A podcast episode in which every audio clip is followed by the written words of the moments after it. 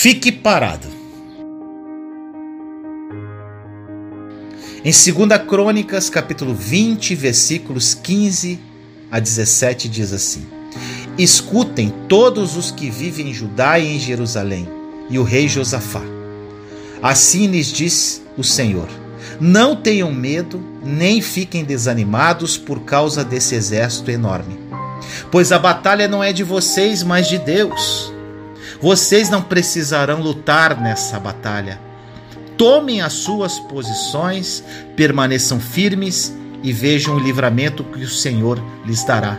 Ó Judá, ó Jerusalém, não tenham medo nem se desanime. Saiam para enfrentá-los amanhã e o Senhor estará com vocês. Meu irmão, minha irmã, diante de um relatório preocupante de uma guerra iminente, o rei Josafá se pôs a buscar ao Senhor e orar com esperança diante de toda a assembleia de Judá. Foi então que o Espírito do Senhor desceu sobre Jaaziel, que falou as palavras do Senhor que lemos nas Escrituras que eu acabei de ler. Ao ouvir essas palavras de esperança, toda Judá se humilhou perante o Senhor, curvando-se diante dele e adorando-o. Hoje, meu irmão, minha irmã, o Senhor está dizendo as mesmas palavras para você em sua situação. Espere nele porque ele te ama. Você não precisa viver com medo, com desânimo, quando sabe que a batalha não é sua, mas é dele, é do Senhor. Fique parado e veja a salvação do Senhor. A batalha é dele e você não precisará lutar nela. Agora, uma pergunta: o que você faz quando não sabe o que fazer? A melhor coisa que você pode fazer é ficar parado. Fique parado, meu irmão, minha irmã, e veja a salvação do Senhor em sua situação. Mas, Vinícius, se eu ficar parado, nada acontecerá. Meu irmão, minha irmã, ficar parado não é inatividade ou não fazer nada. É uma postura de esperança e envolve manter sua esperança ancorada na pessoa de Jesus e ter uma expectativa segura e confiante do bem.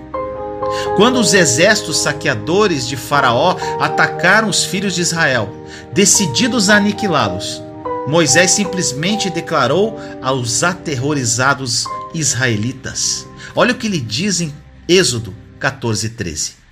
Moisés respondeu ao povo: não tenham medo, fiquem firmes e vejam o livramento que o Senhor lhes trará hoje.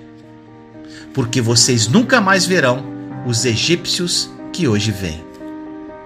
Meu irmão, minha irmã, a palavra hebraica para salvação é Yeshua, que na verdade é o nome de Jesus. Portanto, a salvação é a pessoa de Jesus e ele está com você. Quando você estiver em uma situação desesperadora, aprenda a se posicionar, fique parado e veja o poder salvador de Jesus trabalhar em seu favor. Olha o que diz em Hebreus 13:5. Conservem-se livres do amor ao dinheiro e contentem-se com o que vocês têm, porque Deus mesmo disse: Nunca o deixarei e nunca o abandonarei. Meu irmão, minha irmã, ao centralizar a si mesmo, seus pensamentos, suas crenças e suas esperanças nele, ele o conduzirá quanto ao que fazer, assim como conduziu Josafá a uma vitória triunfante sobre os seus inimigos. Meus amados, aproprie-se da verdade da obra consumada da cruz. A nova aliança é uma realidade e mudará a sua vida radicalmente. Compartilhe esta mensagem para difundirmos esta verdade ao mundo. Te amo em Cristo Jesus.